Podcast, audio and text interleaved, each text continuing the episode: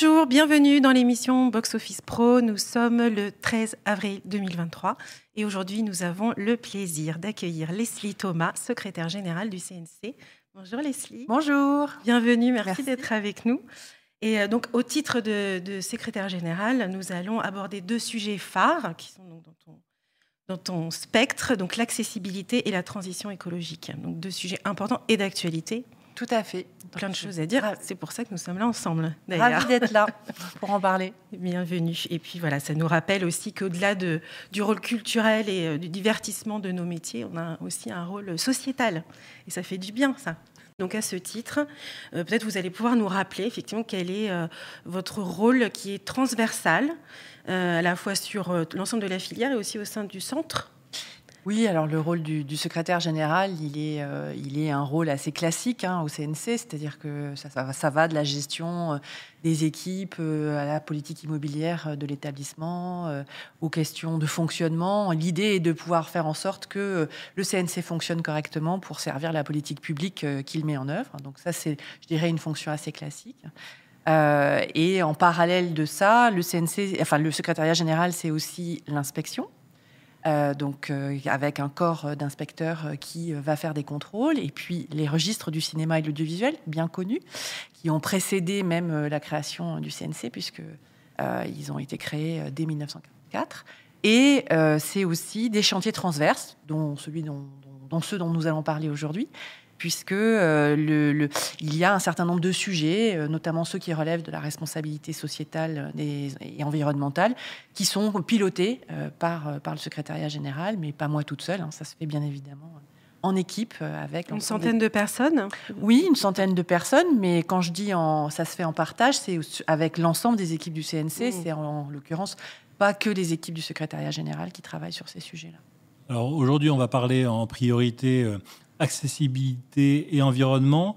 Mais peut-être qu'on peut prendre d'abord un, petit détour euh, par un autre sujet euh, qui te tient beaucoup à cœur et sur lequel le CNC s'est beaucoup mobilisé, qui est la sensibilisation aux questions des violences sexuelles et sexistes, sur lesquelles des formations ont été mises en œuvre depuis euh, maintenant deux ans. Et beaucoup de nos, spectateurs les ont suivis. Alors justement, c'est un peu la question, le bilan qu'on peut faire de, de cette action où on en est aujourd'hui? Alors aujourd'hui, on en est. Euh, on a commencé en octobre 2020. Donc, euh, avec une période de pandémie qui nous a obligés à dédoubler euh, l'ensemble des, sessions de formation qu'on avait initialement imaginées. On en est à 5200 professionnels qui ont suivi la formation. Donc, c'est aussi bien producteurs du secteur du cinéma, de l'audiovisuel, de l'animation, du jeu vidéo qu'exploitants. Je dirais même pour les exploitants, on a quasiment fini le Tour de France qu'on avait lancé. Et euh, on continue. Euh, donc, on est sur une démarche qui est structurante. Hein, donc, on continue aujourd'hui. Donc, c'est effectivement moins sous les feux de l'actualité, mais pour autant, on avait une semaine, cette semaine une formation proposée aux exploitants. Et euh, donc, on va avoir maintenant un rythme de croisière qui va être une formation par trimestre pour les exploitants, notamment pour accueillir les nouveaux entrants ou les, les présidents d'associations qui sont renouvelés et qui ont donc besoin de suivre la formation. Et puis pour les producteurs, bah, c'est pareil, on continue. Euh, on avait 120 euh, producteurs euh, la semaine dernière sur la formation qui a été proposée. Nous, on a suivi ensemble cette formation avec Marion, donc on, la connaît, on sait. La question que je me, que je me posais, c'est c'était une initiative marquée par aussi un caractère contraignant. C'est-à-dire qu'à un moment donné, vous avez proposé ces formations, c'est la règle du jeu, il fallait les suivre, donc tout le monde a suivi. Euh, quel retour d'expérience vous avez sur ce caractère-là? Est-ce que ça a fait beaucoup grincer des dents? Est-ce que finalement c'était un super levier?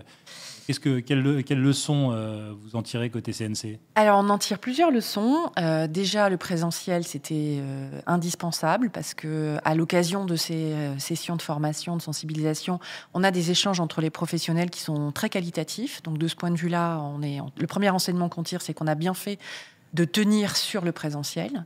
Euh, le deuxième enseignement qu'on tire, c'est qu'effectivement, au début, quand euh, la proposition a été mise en œuvre, euh, il y a eu un certain nombre de professionnels qui ont grincé des dents et qui, qui ont été très critiques par rapport à, cette proposition et par rapport à la contrainte, à l'obligation de suivi de formation.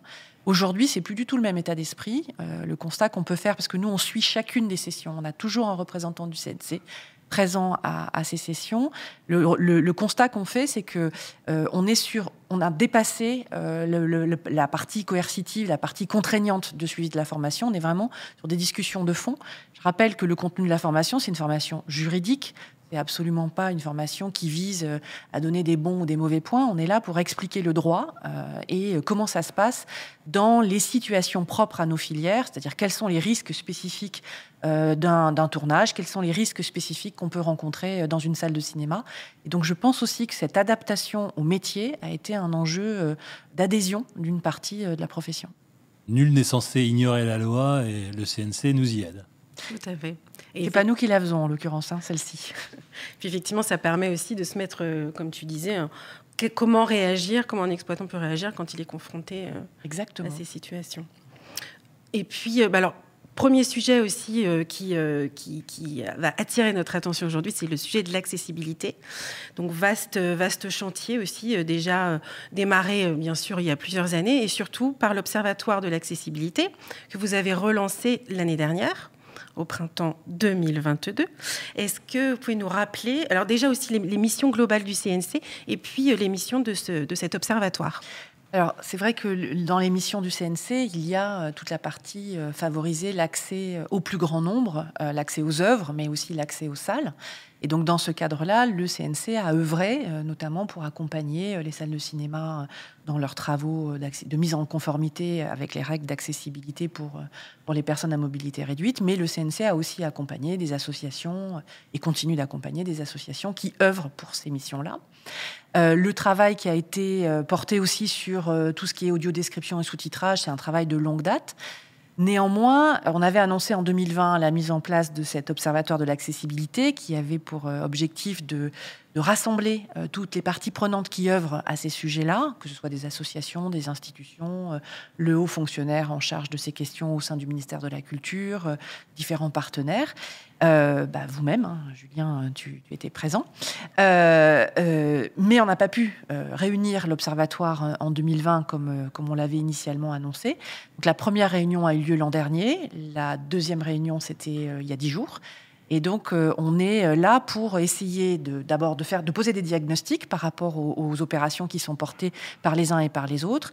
Euh, si possible, de faire des études, des sondages, mesurer effectivement l'impact des, des, politiques publiques qui sont portées dans ce domaine-là. Et puis, à chaque fois que c'est possible, imaginer des leviers nouveaux, supplémentaires, en concertation avec l'ensemble des acteurs présents autour de la table. Alors, on retrouve Audience, euh, une association qui fait de la formation comme Jaris, euh, l'association Valentin Ayus. Euh, je vais les oublier. Là, FNCF est bien évidemment partie prenante de, cet observatoire. Donc c'est vraiment un, espace de dialogue, d'analyse et, de projection sur les chantiers qu'on pourrait porter. Effectivement, là, vous avez à cette occasion communiqué une, étude qui était un peu une première sur le sujet. Parlais avec le, haut fonctionnaire en charge de, ces sujets au ministère de la Culture qui disait c'est le seul secteur où on commence à avoir des éléments vraiment tangibles. Cette, cette euh, étude a été publiée euh, par le CNC, relayée euh, bien sûr sur Box Office Pro. Qu'est-ce que tu peux nous en dire de le rapport d'étonnement de cette étude? Alors, c'est très intéressant que tu abordes le sujet en disant que le haut fonctionnaire Thierry Jopek était surpris de la démarche et agréablement surpris. Euh, au CNC, c'est pas la première euh, d'études, études et sondages qu'on a fait sur ces questions d'accessibilité. Euh, la direction des études et de la statistique et de la prospective a régulièrement travaillé avec la FNCF notamment pour faire des sondages de cette nature. Simplement, ça faisait longtemps qu'on l'avait pas refait. Donc là, c'était intéressant parce qu'on a eu 575 répondants, donc c'est un bon chiffre. Et euh, on voit que, euh, je ne sais pas si vous avez, euh, vous, avez vous avez les chiffres, voilà, les 96% des, des, déclarants indiquent que leur établissement est susceptible d'accueillir des personnes porteuses de handicap. Donc pour un handicap, une forme de handicap, c'est ou un handicap moteur ou un handicap sensoriel. Bon, c'est un peu moins bon avec 18% pour, pour les exploitants qui déclarent pouvoir accueillir des publics porteurs de tous les handicaps, donc mobilité réduite, problématique euh, euh, de malvoyance, problématique de surdité. Donc c'est un peu moins bon. Néanmoins, ce qui est très intéressant, c'est de voir à travers cette étude le niveau de maturité des exploitants et la volonté de progresser et de faire, de faire mieux on, constate aussi à travers ce, sondage que euh, si on, est euh, sur ce qui relève de la mobilité réduite tout à fait, euh, enfin dans, une très, bon, très bonne démarche, on a des progrès à faire sur les séances qui sont proposées en audio description et, avec, ou, et ou avec sous-titrage. Et c'est là que du coup, ce qui est important, c'est d'identifier d'où nous partons pour se fixer des objectifs à atteindre et y parvenir tous ensemble. Donc, quel levier, donc justement, quel levier vous avez pu identifier et sur quel sujet vous travaillez concrètement alors on a, on a à travers l'observatoire euh, euh, ouvert trois chantiers, je dirais. Un premier chantier de cartographie euh, des salles de cinéma pour les personnes à mobilité réduite et qui sera aussi un outil d'identification des séances qui sont proposées, soit en audio description, soit avec sous-titrage. Donc je pense qu'à Cannes, nous aurons des occasions d'annoncer des partenariats euh, nouveaux sur ce, sur ce chantier-là. pardon. Euh, on a identifié ensuite deux groupes de travail sur lesquels euh, on, mobilise les professionnels. Un premier sur la question de la signalétique, mais aussi de la billetterie. Comment rendre la, billetterie accessible aux personnes qui sont porteuses de handicap. Donc ça, c'est un chantier très intéressant parce qu'il mobilise l'ensemble des éditeurs de logiciels de billetterie. Il va nous permettre de faire des propositions et là aussi des annonces dans les semaines à venir. On a un autre chantier sur les équipements euh, des salles de cinéma euh, pour euh, les, accompagner les personnes porteuses de handicap. Il ne s'agit pas pour nous, CNC, dans le cadre de ce groupe de travail, de faire des recommandations. On serait bien amène. Enfin, ce n'est pas du tout notre fonction. Pour autant, c'est intéressant de savoir quel est l'état de l'art, l'état du marché sur ces sujets-là, de manière à pouvoir accompagner les exploitants, notamment dans le cadre de formation ou de, de matinées de sensibilisation, demi-journée de sensibilisation qu'on pourrait porter. Donc voilà, il y a vraiment euh, euh, tout est ouvert et je trouve que ce qui est très intéressant dans cet observatoire, c'est vraiment de sentir qu'il y a une dynamique commune. On travaille en réseau, euh, c'est pas le CNC tout seul qui peut porter ces sujets-là. Et là, on voit qu'il y a une, envie, un, désir d'avancer et de faire des propositions très constructives. Et à la fois beaucoup de mobilisation autour de ces sujets et en même temps la reconnaissance de la grande complexité de ces sujets parce qu'il y a une diversité de, handicap euh, qui est très forte et qui est bien représentée dans toute sa diversité. On voit qu'il y a des sujets techniques euh, pour recenser la formation. On voit aussi qu'il y a encore des sujets de méconnaissance, parce que dans, l'étude dont tu parlais, il y a encore un pourcentage dont je ne me souviens plus de salles qui disent qu'ils ne sont pas très avancées, mais qu'ils n'ont pas de demande. Une salle qui se dit qu'elle n'a pas de demande, c'est une salle qui n'a pas encore fait la rencontre euh, de, cette différence et, du besoin qui existe forcément. Et je ne sais plus qui, pendant cette réunion, a insisté sur le fait que on trouvera toujours des moyens de faire mieux, donc on peut s'autoflageller sur ce qui n'est pas fait, mais là aujourd'hui on sent une vraie dynamique et ça c'est vraiment quelque chose de, très positif. Euh, et, cette dynamique euh, maintenant va au-delà même de ces sujets puisque vous avez annoncé autre, une autre nouvelle édition euh, d'un appel à projet dont tu peux nous parler? Oui, donc effectivement dans l'émission première du CNC on était plutôt sur les questions relatives à l'accessibilité aux œuvres et l'accessibilité aux salles. Et puis, euh, en 2022, suite à une annonce qui avait été faite par euh, Roselyne Bachelot, euh, nous avons lancé un appel à projet qui s'appelle Les uns et les autres et qui vise à accompagner des porteurs de projets qui favorisent l'insertion dans l'emploi des personnes porteuses de handicap. Donc l'an dernier, on a accompagné euh, huit projets. Euh, donc, et ce qui, ce qui, nous importe à travers cette initiative, c'est vraiment euh, de faire en sorte qu'on ait de l'emploi à la clé. C'est-à-dire que peu importe la nature du, du, projet, ça peut être un festival, ça peut être une série, ça peut être un organisme de formation, une plateforme de mise en relation entre employeurs et, et salariés peu importe la nature du projet, ce qui nous intéresse, nous, et c'est le jury, il a cette consigne-là, c'est que les projets qui sont présentés euh, doivent être euh, euh, vraiment faciliter l'insertion dans l'emploi et permettre tout simplement du bulletin de salaire. Donc ça, c'est extrêmement intéressant. Sandrine Bonner avait été euh, donc euh, la marraine et, euh, du, la présidente du jury 2022. Julien, tu avais contribué aussi à, ce jury. cette année, on est en train de travailler donc à l'élaboration d'un nouveau jury et le projet est lancé demain. Donc, on est très content. Que, enfin, je suis très contente que vous nous donniez la possibilité d'en parler parce que la GFIP nous accompagne sur cette opération. Euh, l'année dernière, on avait une enveloppe de 265 000 euros à distribuer aux porteurs de projets. Cette année, alors, c'est pas 265 000 par projet, c'est l'enveloppe globale. Cette année, on a 300 000 euros euh, euh, de, budget et on est très heureux de, pouvoir accompagner ces initiatives-là. Ça s'inscrit pas en subsidiarité des chantiers qui sont déjà portés et des, aides qui existent déjà, notamment pour les employeurs, par l'intermédiaire de la GFIP, entre autres. Mais c'est vraiment quelque chose qui est complémentaire et qui vient, je dirais, compléter les dispositifs qui sont déjà portés par, l'établissement. Et donc il y a vraiment, dans, dans l'ensemble des initiatives du CNC sur le sujet, ce triptyque entre l'accessibilité à tout type de handicap sur les lieux que sont les, cinémas, la représentation à l'image de, de, la diversité des, situations euh, et des handicaps, et puis ce qui était peut-être le, chaînon manquant et euh, que vous avez complété l'année dernière, la présence des personnes en situation de handicap dans notre filière comme lieu d'emploi. Exactement.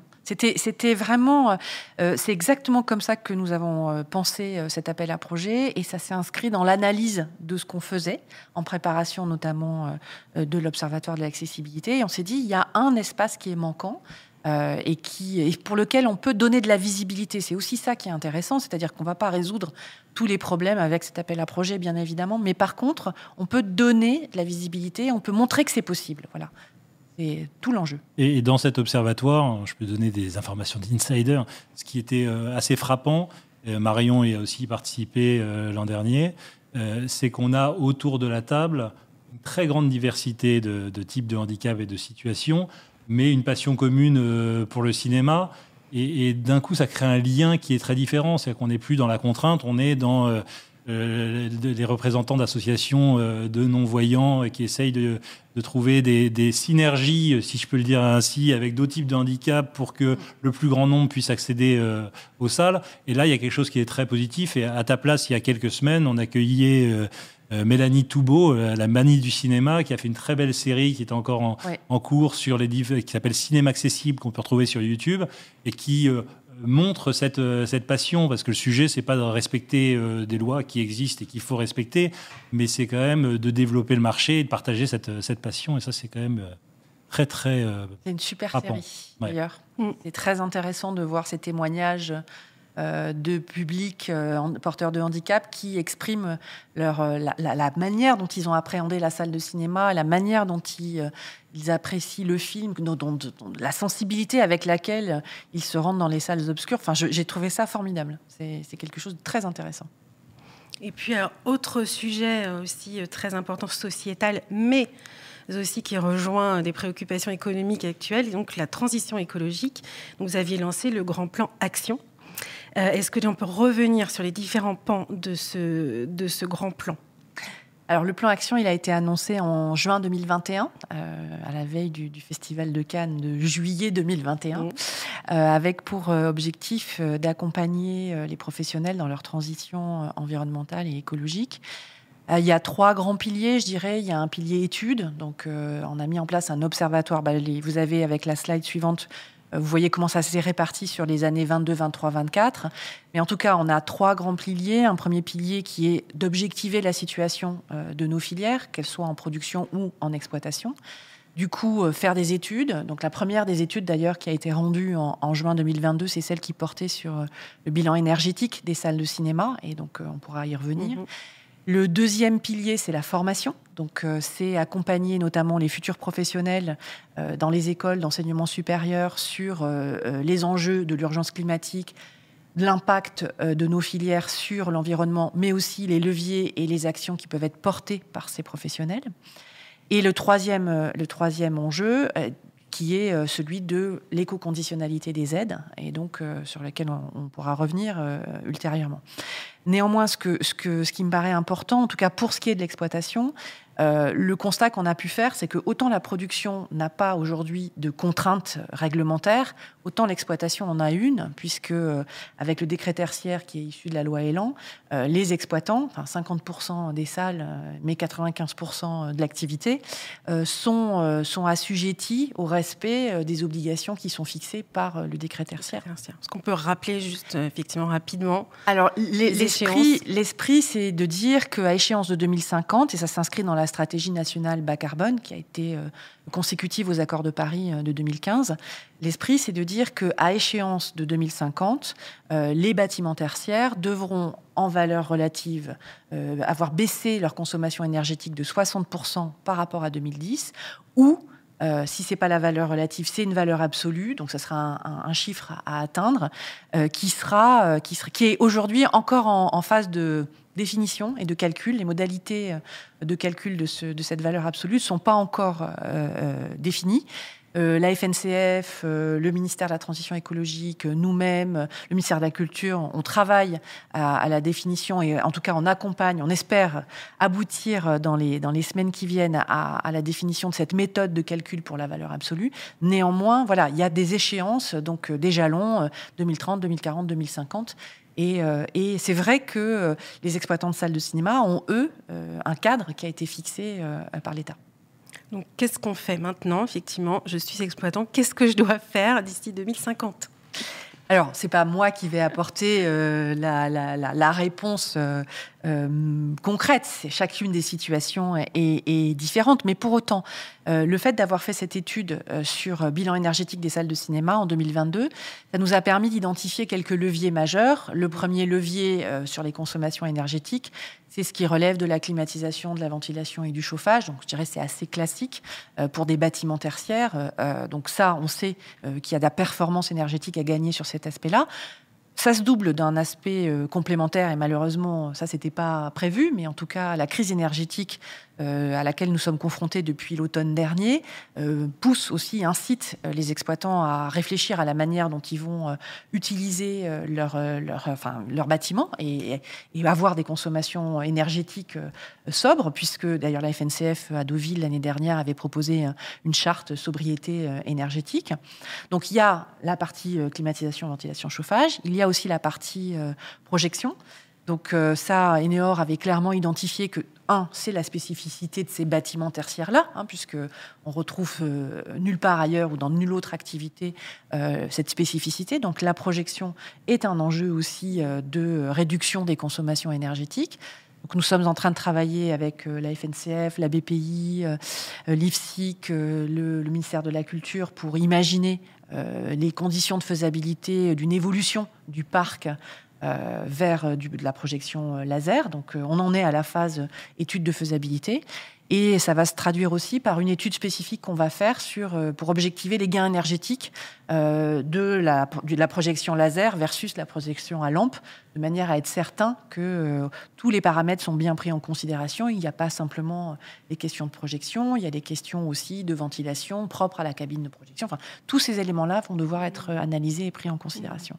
Oui, donc sachant effectivement que c'est un, chantier énorme de, de, faire cette transition du parc, et euh, Richard Patry euh, rappelait lors de l'Assemblée générale du Nord que c'est un budget global à 400 millions d'euros à peu près. Hein. C'est ça, c'est ce qui a été estimé. Alors après, euh, tu évoquais la question de qu'est-ce qu'on peut faire. Mm. nous, on essaye d'accompagner autant que faire se peut les, exploitants. Je pense qu'en 2024, en dehors de la partie étude qui permet et d'accompagnement sur le financement éventuel euh, de, de, cette, de, cette, de, ce changement. Nous, on va proposer, euh, enfin, on, voilà, on est en train de travailler à l'élaboration d'un cahier des charges pour une formation qu'on pourrait proposer à tous les exploitants, un peu à l'image de ce qu'on a fait avec le Tour de France du marketing digital, mais aussi avec les VSS, puisqu'on a fait un, tour des régions euh, sur, sur ces formations-là pour les exploitants. Et on aimerait beaucoup travailler justement à comment concrètement penser une exploitation durable, la gestion durable d'un bâtiment, d'une salle de cinéma, et au-delà des aspects réglementaires qui doivent être maîtrisés par les exploitants, leur donner des clés pour pouvoir mettre en œuvre un certain nombre de choses sur la gestion des déchets, euh, la gestion euh, de la climatisation, euh, la projection, la relation avec les, tiers, les prestataires, enfin voilà, tous ces éléments-là qui pourraient être un accompagnement méthodologique des exploitants pour qu'après, ils mettent eux en place un certain nombre de chantiers. Quand même dire aussi qu'ils partent pas de rien. Hein. Il y a quand même des exploitants qui, ont des, qui prennent des initiatives extrêmement vertueuses. Et euh, voilà, on, ne part pas d'un terrain vierge. il y a effectivement beaucoup d'initiatives. Je ah pense notamment, euh, on a assisté aux formations de Cinéo, ah, euh, qui, qui, qui, en a vraiment fait sa priorité, et ça c'est un élément très marquant. On est face à des exploitants qui sont à la fois des citoyens concernés comme nous tous, mais qui se, qui se heurte aussi euh, à ce mur énergétique euh, depuis euh, quelques mois. Est-ce que les deux sujets se nourrissent? Est-ce que cette crise énergétique, à ton sens, elle, elle, augmente l'acuité sur ces sujets ou au contraire, elle crée un tel vent de panique qu'elle mélange les sujets? Quel regard tu portes sur cette situation Mon point de vue, mais euh, peut-être que d'autres le partageront pas, c'est que euh, il y a deux choses. La crise énergétique, elle accélère euh, le processus de prise de conscience des enjeux de transition écologique et du besoin de penser la gestion durable d'un équipement tel qu'un cinéma.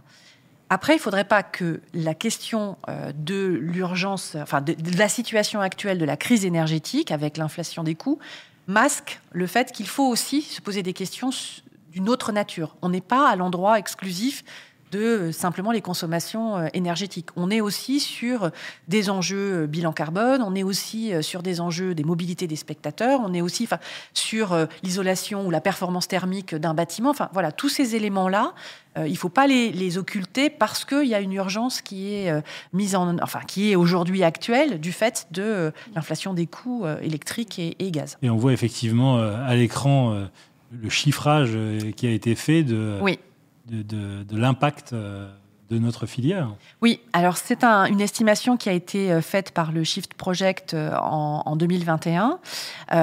donc les salles de cinéma représentent 1,1 million de tonnes de gaz à effet de serre. c'est bien ou c'est pas bien? C'est grave ou c'est pas grave? En fait, il faut pas se poser la question comme ça. C'est la réalité, c'est ça. Donc comment on fait évoluer cette réalité? Moi, je, trouve qu'il faut sortir de bien ou pas bien. C'est pas le sujet. Le sujet, c'est de comprendre d'où on part pour se fixer des objectifs.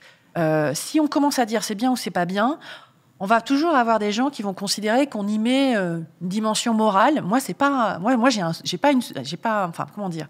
Ce qui me m'anime, c'est de trouver les leviers pour qu'on soit efficace euh, dans cette transition et qu'on arrive à se fixer des objectifs de réduction. Pour ça, il faut savoir d'où on part, et comme ça, on pourra discuter tous ensemble de qu'est-ce qu'on veut atteindre. C'est vraiment ça l'enjeu. Mais il y a malgré tout la question qui se pose de est-ce que pour nos consommateurs, c'est un euh, secteur qui est vertueux et qu'est-ce qu'on va faire, euh, même d'un point de vue marketing, hum pour que les plus jeunes générations qui sont encore plus sensibilisées à juste titre à ces sujets se disent euh, ok ça c'est un endroit qui est responsable parce que je vois qu'ils font des choses parce que je vois qu'ils prennent le sujet à cœur c'est un véritable enjeu d'attractivité commerciale euh, pour les salles de cinéma, parce que effectivement, tu as raison, euh, les, jeunes générations, mais pas que les jeunes générations, sont très sensibles à ces sujets-là. Et je pense que les salles de cinéma, mais les productions de manière générale, ont tout intérêt à pouvoir non pas faire du greenwashing, mais à dire nous, on s'est engagé dans une démarche responsable et durable, et on sait communiquer autour. En fait, c'est un peu le, peut-être un trait commun de l'ensemble des initiatives euh, que le CNC, à travers toi, accompagne sur cette démarche de responsabilité sociétale et environnementale, c'est que ce n'est pas un compromis entre euh, la bonne marche des affaires euh, et, des règles à respecter. On parlait accessibilité avant, bah, des, cinémas plus accessibles, c'est des cinémas avec plus de public. des cinémas plus responsables et plus verts, c'est des cinémas plus attractifs. Donc je pense que c'est vraiment cette dimension-là que vous mettez bien en œuvre bien en valeur et qu'il faut, faut euh, comme industrie, euh, avoir présent à l'esprit. C'est ce qu'on essaye de faire en tout cas. Et, je, tiens à rappeler qu'effectivement, c'est le mouvement dans lequel on s'est inscrit, mais on n'est pas tout seul. Enfin, vraiment, euh, euh, les, exploitants, euh, je le redis, ont, déjà euh, porté des chantiers très intéressants, avec beaucoup d'innovation, beaucoup d'inventivité. Tu parlais des formations Cinéo. moi, je trouve que la charte Cinéo, elle est extrêmement intéressante parce qu'elle s'inscrit dans une logique de progressivité, donc d'accompagnement des adhérents de Cinéo à une démarche qui prend en compte aussi bien les enjeux euh, tri sélectifs, euh, déchets, ressources, alimentation énergétique, bilan carbone, construction du bâti, consommation alimentaire. Enfin, c'est vraiment très très mature. ce que je note, c'est que c'était des questions qu'on se qu'on a commencé depuis quelques années à se poser dans des conférences françaises et notamment à l'initiative des travaux que tu portes mais que euh, nos amis euh, à l'étranger regardaient d'un œil un petit peu dubitatif. Et je vois que ça commence à, se, répercuter. L'unique euh, Association européenne des cinémas s'est emparée très tôt du sujet et notamment appuyé par des consultants qu'ils avaient rencontrés dans des formations en France. Je ne doute pas qu'à CinémaCon, ça deviendra un sujet. Et là aussi, je pense qu'il faut saluer le fait que, que, la France est pas mal en pointe sur ces, sur ces sujets-là. Bah, la France est pas mal en pointe sur ces sujets-là. Et puis, la France euh, dispose d'un parc euh, qui est quand même unique en Europe. Donc, euh, c'est aussi, on a une dimension un peu d'exemplarité sur des sujets de cette nature. voilà, c'est. On a été très regardé sur la question des violences sexistes et sexuelles. on était première nation à conditionnaliser les aides publiques à un certain nombre d'obligations, dont le suivi de formation. là, bah, c'est pareil sur ces questions-là de développement durable. On nous regarde beaucoup, et tant mieux. Et on avait reçu euh, il y a quelque temps aussi euh, Anne Faucon d'Utopia, qui, euh, mais qui, Utopia qui a lancé un cinéma énergie positive avec beaucoup d'initiatives, parfois difficiles à porter aussi parce que on est dans les, ils sont dans les premiers aussi à expérimenter ces choses-là, mais, mais très intéressantes pour, pour la suite et pour ceux qui veulent essayer ensuite d'avoir ces initiatives. Donc effectivement, tout ça, tout ça avance, c'est positif et, et, très réjouissant. Et, euh, il nous semblait important de prendre le temps avec toi aujourd'hui de faire le tour de, ces initiatives en espérant que tu reviendras nous voir euh, très bientôt pour des, rapports d'étape. Et puis en attendant, avec impatience, euh, peut-être des bonnes nouvelles et des progrès encore à, Cannes. à, Cannes. Oui, tout à fait. Alors, on, on se quitte jamais comme ça dans une émission, On se quitte avec une petite sélection de l'invité.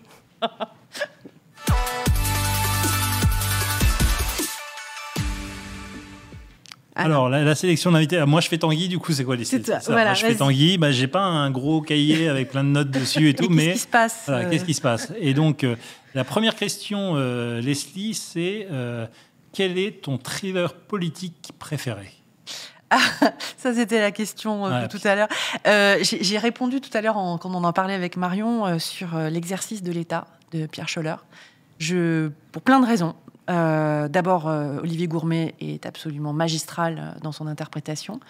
Je viens du théâtre, du spectacle vivant, et donc je suis très sensible à l'art de l'acteur et à la manière dont les metteurs en scène et les réalisateurs euh, encadre, accompagne, dirige euh, les acteurs. Donc, et dans ce film-là, c'est extraordinaire. En plus de tous les aspects sur euh, ce ministre des Transports qui se perd dans les méandres de la politique politicienne et du quotidien d'un ministère. Donc, je trouve, c'est voilà, c'est un de mes films préférés. Et pour les amateurs de thriller politique, il y a toujours de grandes espérances sur vos écrans placement de produits complètement euh, tu vois, gratos comme ça. Ça, c'est cadeau. C'est cadeau, mais j'en ai entendu tellement de bien. C'est sur ma checklist. Euh, voilà.